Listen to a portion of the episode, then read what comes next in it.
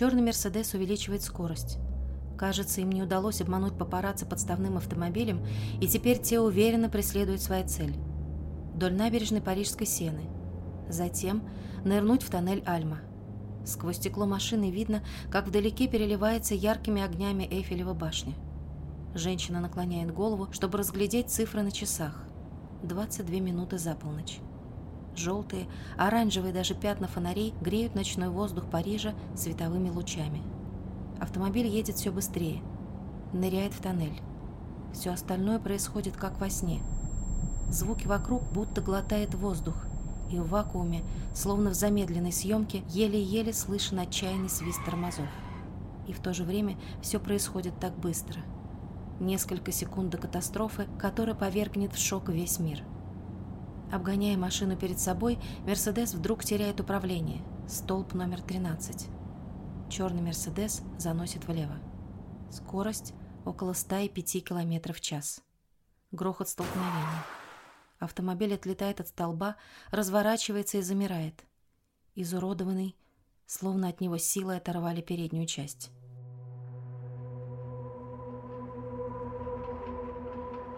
Фотографы, которые только въехали в тоннель, останавливаются. Кто-то, чтобы помочь, кто-то, чтобы сделать снимки. Водитель и мужчина на левом заднем кресле мертвы. Женщина еще в сознании и только повторяет «Боже мой». Через несколько минут раздается вой первых полицейских сирен. 31 августа 1997 года произошла трагедия, которая потрясла весь мир – ту ночь не стало народной принцессы, королевы людских сердец, леди Ди, принцессы Уэльской, принцессы Дианы.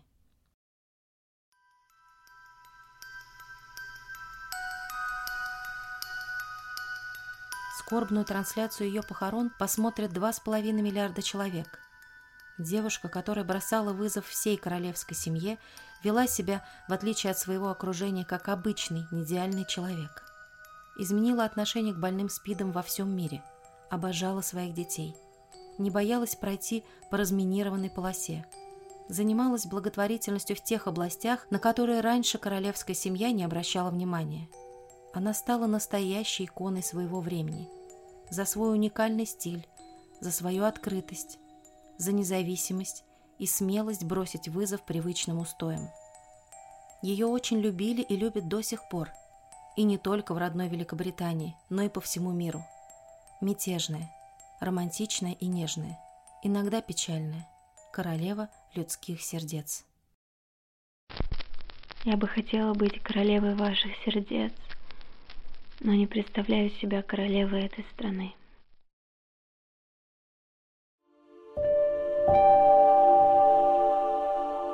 Диана Фрэнсис Спенсер родилась 1 июля 1961 года в прибрежном графстве Норфолк. Изумрудную землю разрезала холодная синева Северного моря.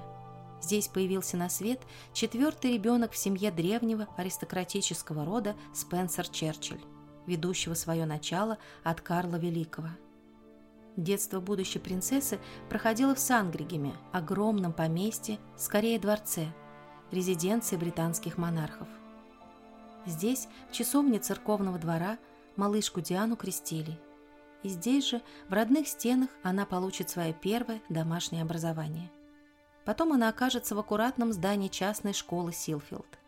Она росла упрямым, но открытым ребенком. Много и усердно рисовала, и на ее детских картинках неизменно появлялись мама и папа. Все изменилось, когда Диане исполнилось 8 лет. Родители подали на развод.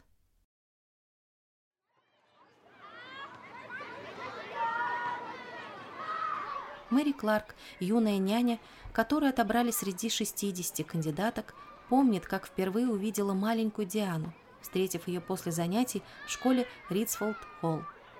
Красный форменный кардиган, серая юбка и плотные чулки, светлые волосы, добрый взгляд – она была прекрасным ребенком, настоящей английской розой, с румяными щеками и этим особенным взглядом, который все знали. Персонал дома рассказал мне о некоторых озорных уловках, которые совершала Диана, так что я немного беспокоилась. Но ничего подобного не случилось. Сначала я обнаружила, что Диана стесняется, но вскоре она стала относиться ко мне теплее. Как только вы придадите ей уверенности в ее силах, Диана может действительно преуспеть. Воспоминания о детстве у Дианы, ее брата с сестрами и няни немного разнятся. Пожалуй, оно оказалось смягченным ударом от родительского расставания. Дети остались с отцом, а мать уехала в Шотландию.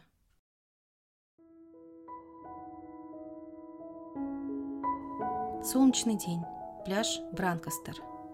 Дети смеются, забегая в прохладную воду. «Осторожнее, я за вами наблюдаю. Диана, не заплывай далеко». Диана отлично плавала и вообще любила проводить время на улице. Не питала особой любви к точным наукам, зато обожала музыку и танцы. Я люблю петь, но слушать, как я пою, невозможно, так же, впрочем, как и смотреть на то, как я танцую. Танцую я как слон поэтому никто на меня и не смотрит.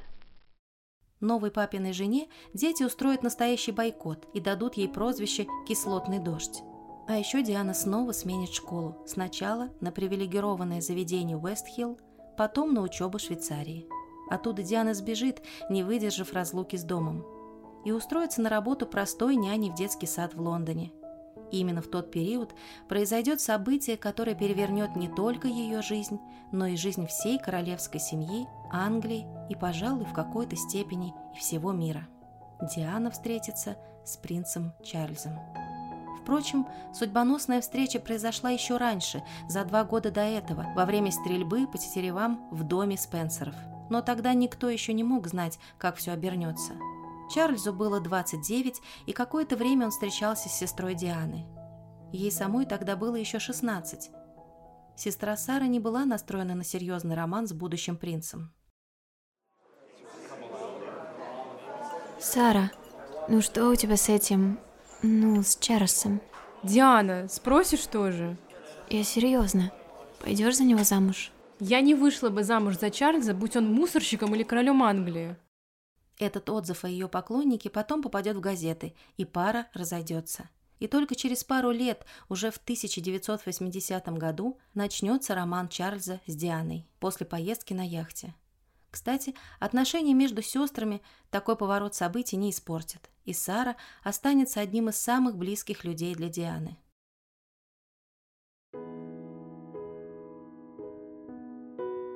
Все началось с выходных на борту яхты «Британия», и уже совсем скоро Чарльз представил новую избранницу королевской семье в замке Балморал. Королева Елизавета одобрила выбор сына. Секретная помолвка после шести месяцев отношений перестала быть тайной в феврале, и эта свадьба стала по-настоящему долгожданным событием. Забавно, впервые за историю королевской семьи невеста выбрала кольцо просто из каталога. Им стало помолвочное кольцо стоимостью в 30 тысяч фунтов из белого золота с синим сапфиром – оно не было старинным, и никакой особенной легенды или истории за его созданием не было. Правда, говорят, что оно напомнило Диане обручальное кольцо матери. Впрочем, ей самой это кольцо очень шло.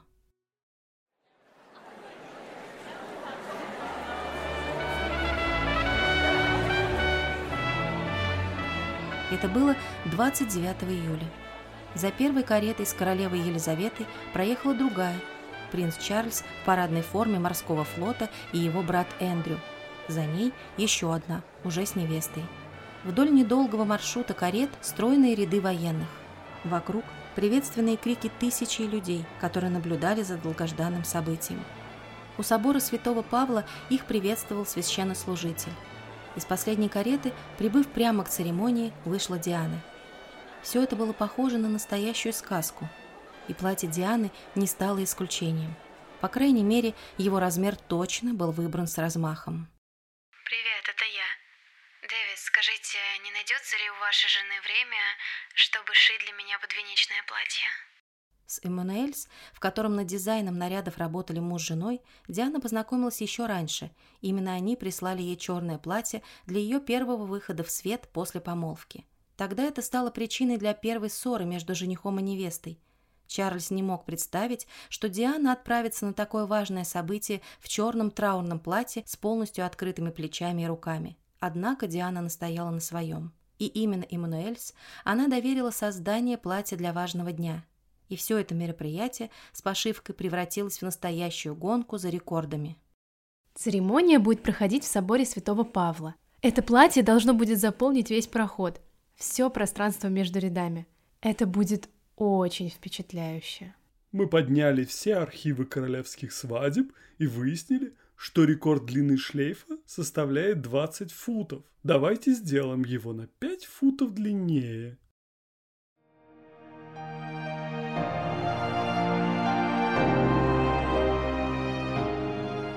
Красивое платье или погоня за рекордом? Сказать трудно.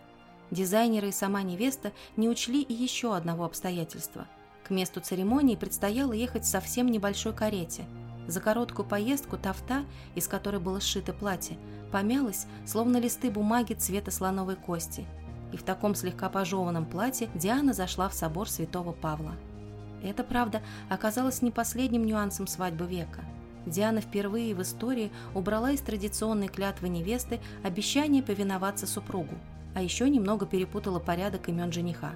Тот, однако, тоже отличился. Вместо «обещаю разделить с тобой все, что мне принадлежит», сказал «обещаю разделить с тобой все, что принадлежит тебе». Так и прошла свадьба, за которой наблюдал весь мир. Воздушное, хоть и не очень удобное платье невесты, которым та казалась дюймовочкой. Жених в шикарной военной форме, тысячи гостей на церемонии и свадебный прием в Букингемском дворце. Но уже медовый месяц стал первой точкой отсчета будущих личных трагедий королевской пары. Его первая часть прошла в поместье Бродландс. Мы приехали в Бродландс. Вечером второго дня прибыли книги Вандерпоста, которые он не читал. Семь книг. Все они пришли в наш медовый месяц. Чарльз читал их вслух, и мы должны были обсуждать их и анализировать за ланчем каждый день. Затем молодая пара отправилась в круиз на королевской яхте. Если со стороны эта поездка казалась романтическим раем, то на деле все оказалось иначе. Вместо уединения супругов ждала необходимость каждый вечер развлекать высокопоставленных гостей и ужинать с ними. На то же время пришелся острый период болезни Дианы – булимия – она длилась несколько лет.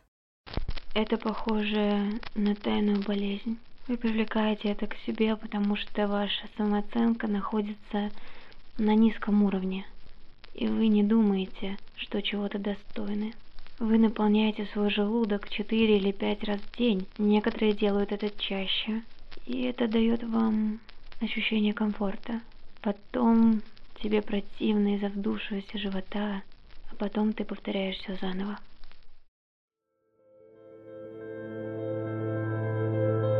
Все началось с недовольства своей внешностью. Сама Диана вспоминала, что за несколько месяцев до свадьбы жених неудачно пошутил про ее талию.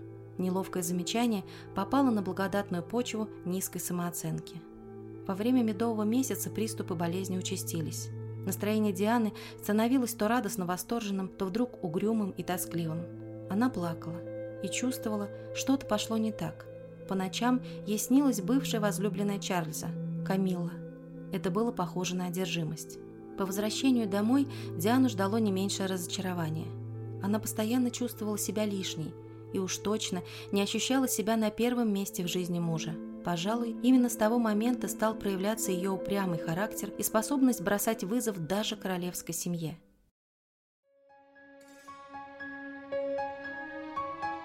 Не слишком приспособленная к дворцовой жизни, леди Диана не могла смириться с правилами, которые ее не устраивали. Например, махнув рукой на обычаи, она родила сыновей в обычной больнице, сама выбрала имена детям, категорически отказалась отдавать их на воспитание няни и отправила в обычный детский сад и государственную школу. Уильям и Гарри – единственные мужчины в моей жизни, которые не подвели меня. Вот Диана задумчиво смотрит в окно и выводит изящным почерком «Уильям обожает младшего брата, все время проводит с ним. Он бесконечно обнимает и целует Гарри, почти не подпуская к нему родителей». Эти строчки прочитает ее друг, дворецкий, Сирил Дикман. Адресат писем, опубликованных уже позднее, в 2012 году. В 2017 году в документальном фильме «Наша мама Диана. Ее жизнь и наследие» принцы Уильям и Гарри вспоминали, какой была их мама. Наша мама была абсолютным ребенком. Когда мне говорят «приведи пример того, как с ней было весело», в моей голове звучит лишь ее смех. Мне кажется, один из ее девизов звучал так «Шали сколько хочешь, только не попадайся». Она была одним из самых озорных родителей. Она приходила посмотреть, как мы играем в футбол, и тайком от всех засовывала конфеты нам в гетры. Иногда во время школьных занятий я получал открытку от мамы. Обычно она выбирала открытки с самыми глупыми, даже неловкими, но веселыми обложками и писала внутри что-то очень хорошее. Она была нашей мамой, и ею остается. И, конечно, как ее сын, я скажу, что она была лучшей матерью на свете. Время, проведенное с ней, все мои чувства к ней, ее любовь ко мне как к сыну, это самые драгоценные воспоминания. Когда я укладываю Джорджа и Шарлотту спать, я рассказываю им о ней, пытаясь им объяснить, что у ней должно было быть две бабушки. Они должны знать о ней и о том, что она когда-то жила. Но она была бы кошмарной бабушкой, просто кошмарной. Она бы слишком любила детей, она бы приходила к ним во время купания, брызгалась водой, пускала пузыри, а потом бы просто убегала. Такой она была мамой.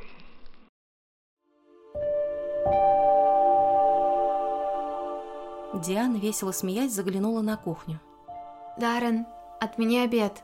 Мы едем в Макдональдс. В машине она обняла мальчишек и предложила. Будем сегодня смотреть кино. Чур, и я сижу на бегемоте в гостиной. Свой последний разговор с мамой сыновья не могут забыть до сих пор. Они играли, торопились, быстро закончили беседу, ведь никто не знал в тот момент, что больше никогда не услышит мамин голос. Годы после рождения первого ребенка были для пары относительно счастливыми. Они оба проводили время с малышом.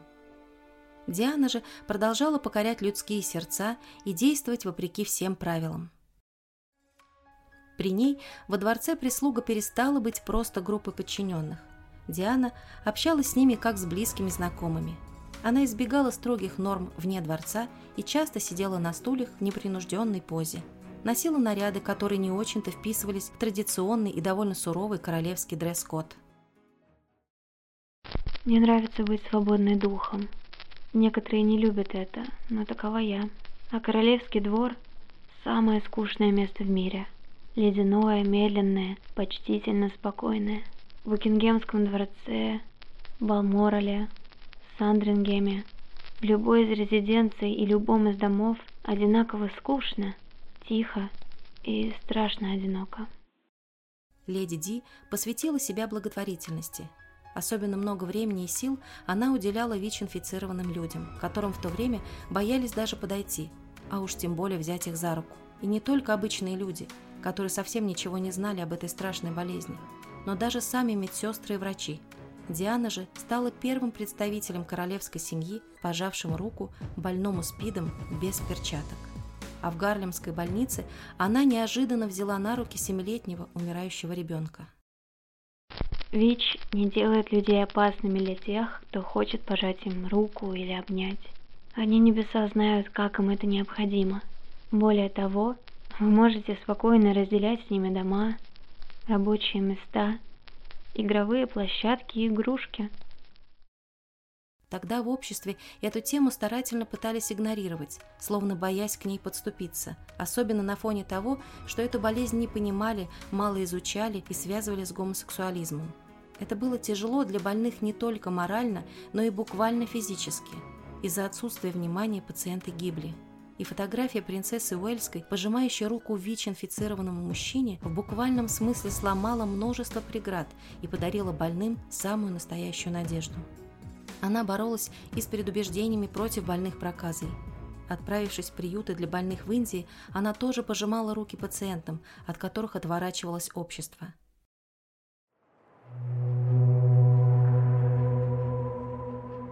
В январе 1997 года Диана вместо стильного платья надела бронежилет. Ей предстояло пройти по разминированному полю – Приехав в Анголу, она собиралась противостоять против производства наземных мин, которые во время гражданской войны были буквально миллионами закопаны в деревнях и городах. За ней наблюдал тогда весь мир. Глубокий вдох, не бояться, помнить, ради чего ты на это идешь. В баллистическом шлеме Диана прошла через поле, а затем взорвала мину вместе с экспертами. Это привлекло внимание тысячи СМИ в разных странах. Поступок Дианы хоть и стал поворотным в этой битве, но она не закончена до сих пор. Теперь дело своей матери продолжает принц Гарри. Леди Ди принимала активное участие в организации приюта для беженцев и бездомных. Она стала его партнером и часто приезжала туда с сыновьями. Принцесса Диана возглавляла более ста благотворительных организаций, трижды в неделю посещала больных раком детей, совершала миротворческие поездки. В Непале она приходила в бедные хижины простых людей, посещала детские центры в Зимбабве, сделала доброе дело и для России. Летом 1995 года принцесса Диана посетила Москву и после нескольких встреч и визитов в Большой театр направилась в детскую Тушинскую больницу. Травматологическое отделение. Изувеченные после аварии на автомобильных и железных дорогах дети тихо лежат на койках. Принцесса Диана и ее сопровождающие проходят мимо больных. Кому-то из спутников Дианы становится плохо, чуть ли не до обморока. Настолько тяжелые раны им приходится видеть. Диана, у которой сжимается от боли сердце, спокойно идет дальше, внимательно слушая детей и сотрудников больницы. В игровой комнате принцесса Уэльская садится на пол и начинает общаться с детьми. В этот свой визит Диана открыла филиал фонда Уэйверли Хаус в помощь детям-инвалидам. Я всегда была, есть и буду фигурой только гуманитарной. Я хочу только помочь людям, чем могу, вот и все. Мир болен отсутствием человеколюбия и сострадания все сильнее и сильнее.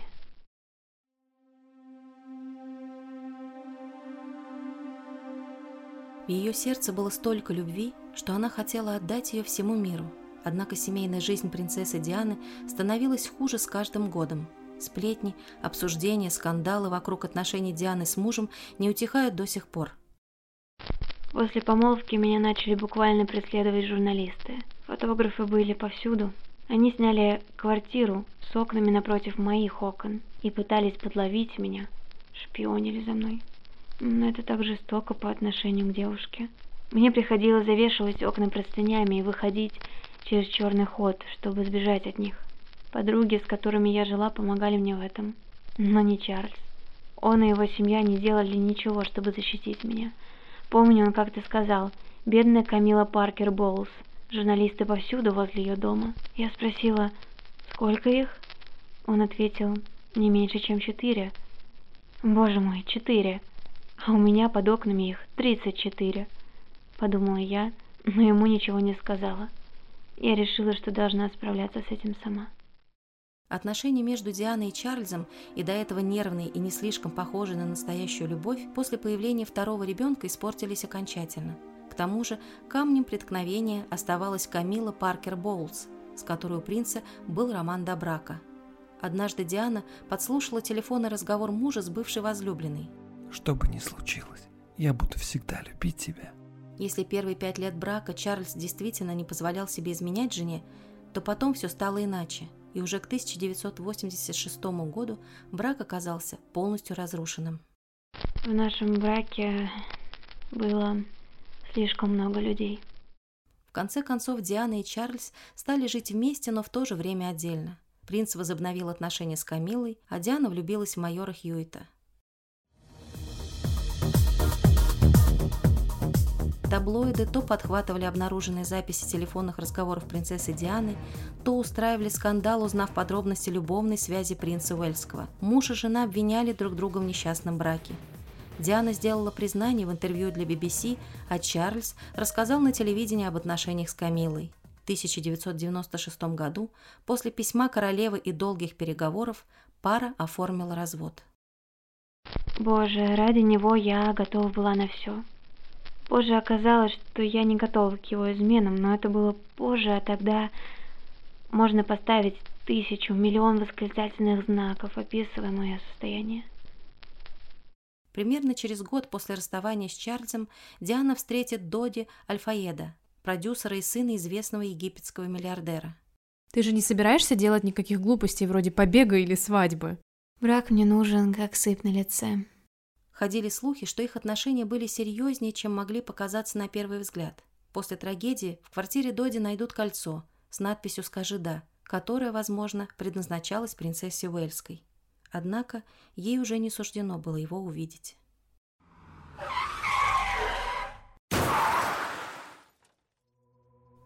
Тридцать первого августа 1997 года принцесса Диана погибнет в парижской аварии. Вокруг этой трагедии выстроят десятки теорий заговора. Одни обвинят папарацци, и эта версия станет самой популярной. Другие станут утверждать, что аварию подстроила королевская семья. Еще кто-то обвинит британскую разведку, журналистов, спецслужбы. Некоторые с надеждой станут предполагать, что это всего лишь инсценировка.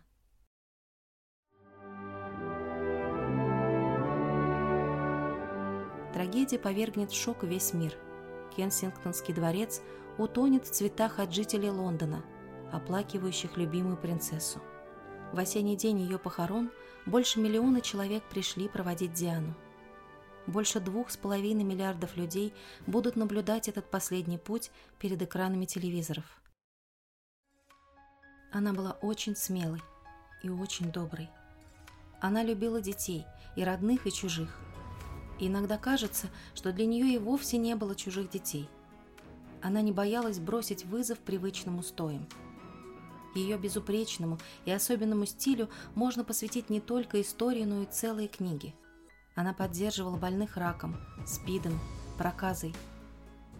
Относилась к простым людям не хуже, чем к высокопоставленным лицам. Возглавляла и поддерживала сотни благотворительных организаций. Она была простой, искренней женщиной – которая несла в сердце огромную любовь и настоящую боль. 1 июля 2021 года ей бы исполнилось 60 лет.